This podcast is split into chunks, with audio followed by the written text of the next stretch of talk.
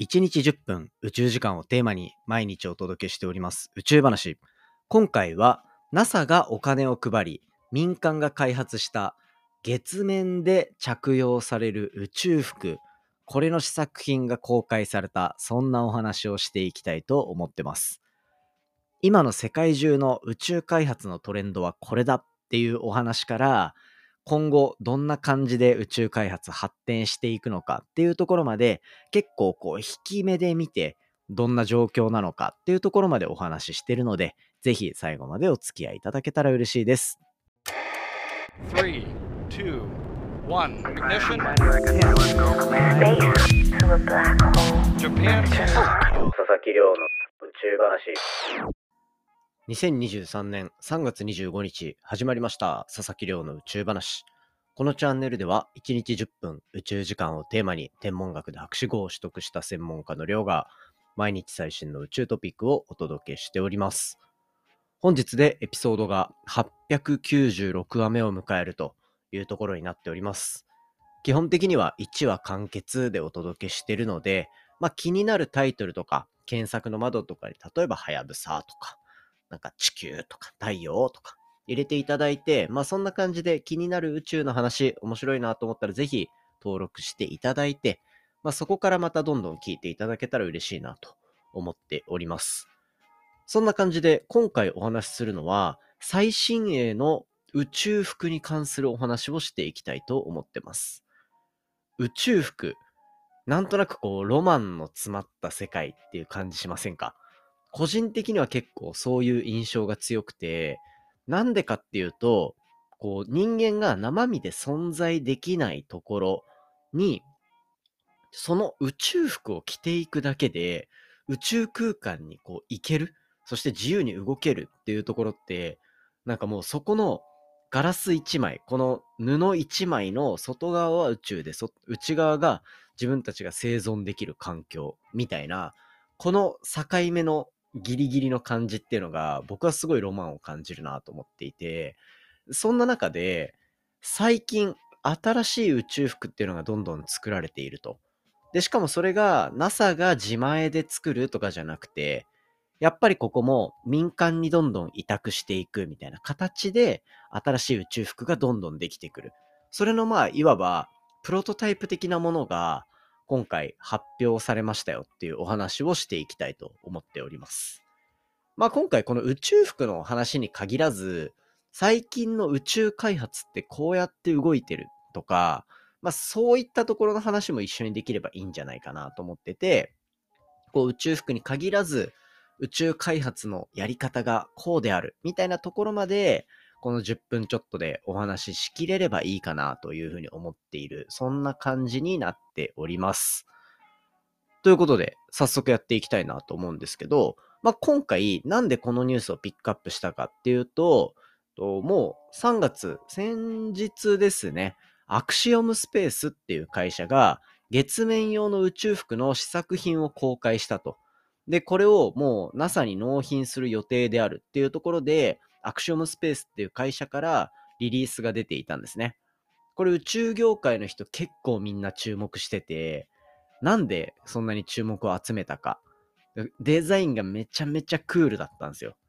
でもただ実際は、あのー、なんか調べてみていただけたらいいんですけど、アクシオムスペースとかで調べてもらうと宇宙服出てくるんですけど、なんか黒いシックな宇宙服っていうところがピックアップされてるんですね。これ面白くて、こういうデザインあるんだ、みたいなところなんですよ。ただなんか最終的には、これあの全面的に白になるらしくて なんでじゃあ黒で作ったんだみたいな話はあるんですけど、まあそういう多分、一種パフォーマンス的なのが入った黒い宇宙服っていうのを、あえて試作品として発表したんじゃないかなと、まあ個人的には思ってるわけなんですね。で、このアクシオムスペースっていう会社、ポッドキャストで今までそんなに紹介してこなかったんじゃないかなと思うんですけど、実は今のこう宇宙開発のまさに最前線を行っている民間企業なんですね。大きく、まあ、アクシオムスペースっていう言葉を聞くのは大きく2つの場面があって、一つは今回の宇宙服をリリースするっていう NASA と共同で最新の宇宙服を作っていくっていうような動き。そしてもう一個が民間の宇宙ステーションですね。NASA と共同で先日、あの、金松の高田さんに来ていただいて、いろいろお話しさせていただいた時あったと思うんですけど、あの時に、まあ、これから国際宇宙ステーションをどうやって使っていくかっていうところだけじゃなくて、民間の商業宇宙ステーションっていうところができてくる。だから自由にいろんなことできるようになるみたいな、そういう話させてもらったじゃないですか。あれのまさに宇宙開発、あの宇宙ステーションを作ろうとしている会社っていうところで、まあ、注目度を持っているっていう、そういうイメージなんですね。このアクシオムスペースっていう会社は、まあ、そういったところでいろんな名前、ところで名前を聞く宇宙ビジネスとかの場面では結構知っておきたい会社名の一つかなと思うんですよ。で、そこが、まあ、宇宙服最新のリリース出しまして、まあ、これ、結構この後、本当に月面とかで使われるようなものになるので、面白い流れが今後、もうなんか当たり前のように見ている宇宙服が、実はアクシオムスペースのものだ、みたいなことにもなりかねないかなというようなところになってますね。で、これ、どうやってこの宇宙服開発していたのかっていうと、近年のこの NASA が民間を押し上げていくような、民間の宇宙企業を押し上げていくような動きの中の一つとして採用されている NASA のこう探査船の船外活動を行うための宇宙服の開発として、2社とのこう巨大な契約を結んでるんですよ。アクシオムスペースっていう会社と、えっ、ー、と、コリンズエアロスペースっていうこの2社ですね。この2社にこう NASA はお金を払って、宇宙服の開発を行っていく。まあ、共同で行っていくっていう中で、NASA が今まで貯めていたノウハウとかもそういったところに流れていったりする。みたいなところで、どんどんどんどん宇宙服を改良、改良、改良していこうっていう動きですね。まあ、この流れって、そのロケットだったりとか、宇宙ステーションだったりとか、まあ、そういうふうに使われてる流れのうちの一つですね。これだいたい5000億円いかないぐらいのえ、ー、と、契約金というか開発費用みたいなところが支払われる予定になっていて、なので、そのお金で、まあ、従業員を雇い、で、開発をして、で、宇宙服を納品していくみたいな、そういったところがどんどん行われていって、まあ、あと、こっから10年ぐらいの間は、その契約で技術がどんどん開発されていくっていうようなイメージになるみたいです。こうやって、実は多分世界中の民間の宇宙開発とか、そういったところを後押しするような動きとかも同じように出てくるんじゃないかなと思っていて、どういうことかっていうと、まあ、やっぱ今までって NASA が例えば NASA の中で技術を磨いてとかやってたじゃないですか。で、JAXA も JAXA の中で技術を磨いて、で、それで新しい宇宙技術やっていくってなるけど、もう宇宙開発のペースがどんどん上がってるから、なるべくこう国家予算的なものを分配していって、いろんなところで競争させて、だ今回の宇宙服も両者に競わせるような形、まあもちろん両方とも使い物になるはずなんですけど、そういったところで、こう、開発を加速させていく。民間宇宙ステーションの方も、そんなにできる技術あるんだったら、じゃあ NASA のお金でやってみなよ。その代わり一緒にやろうね、みたいな形で、こう盛り上げていくっていうような形をとっているので、まあ、これが、まあ、JAXA とかも一緒にものを作っていきましょうとか、競争プロジェクト、共に作る、あの、創造っていう、あの、クリエーションの方の創造ですね。競争プロジェクトみたいなのをやっていたりする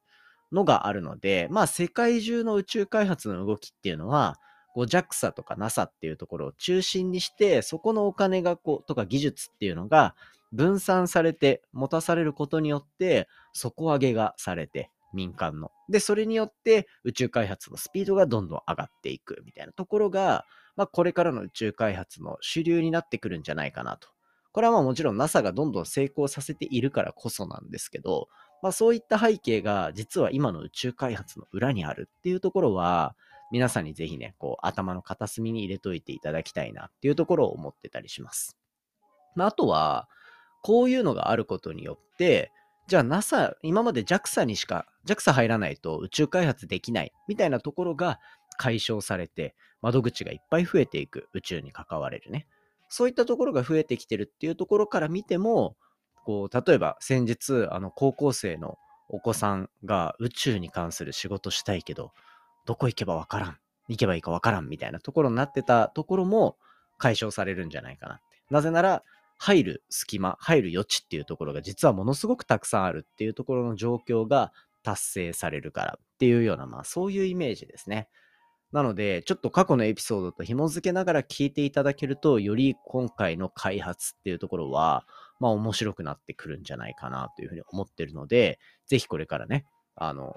まあそういう NASA がお金を振り分けて民間がどういう成果を出していってるのか、みたいなところも宇宙話の中では引き続き、あの、お知らせしていって、みんなで状況こんな感じなんだねっていうのを把握していければ面白いかなと思っております。そんな感じで今回は民間が開発した最新の月面宇宙服の開発で試作品が発表されてかなりかっこいい感じになっている。そんなお話をさせていただきました。ということでですね、本編はこんな感じになっていて、一つお知らせしておこうかなと思います。何かと言いますと、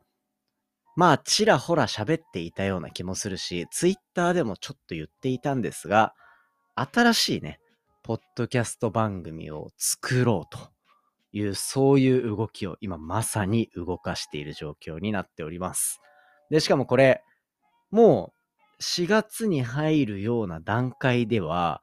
公開できるような感じで収録も進んでおりまして、いろんなこう音源だったりとか、情報、あの情報っていうのかな、まあ音源を確保したり、なんかオープニングのね、とか、あの、収録とかも何本かやってきてっていう状況で、あとはこう、どうやって頑張っていこうかなみたいな、そういう感じになってるので、ぜひちょっとこちら楽しみにしておいていただけたら嬉しいなと思ってます。まあ、宇宙話とは、ちょっと毛色が違う感じ。だけど、意外とつながる部分もあるのかなっていうようなところだったりとか、あとはそもそもどういう番組なんだろうみたいなのは、ちょっとずつこの宇宙話の中でお話ししていきながら、ね、あの、オープニングこんな感じですとか、そういうのも近いうちにちょっと公開できたらいいかなと思ってるので、ぜひ楽しみにしておいてください。まあ、番組公開になったらぜひね、皆さん全員にチャンネル登録してもらいたいなと思ってるので、引き続き応援よろしくお願いいたします。今回の話も面白いなと思ったら、お手元の Spotify アプリでフォロー、フォローボタンの下にある星マーク、こちらからレビューよろしくお願いいたします。番組の感想や宇宙に関する質問については、Twitter のハッシュタグ宇宙話で募集しております。民間の宇宙服、こんなんがいいなとか、宇宙服やっぱロマン感じるなと思ったらぜひコメントしていただけたら嬉しいです。それではまた明日お会いしましょう。さようなら。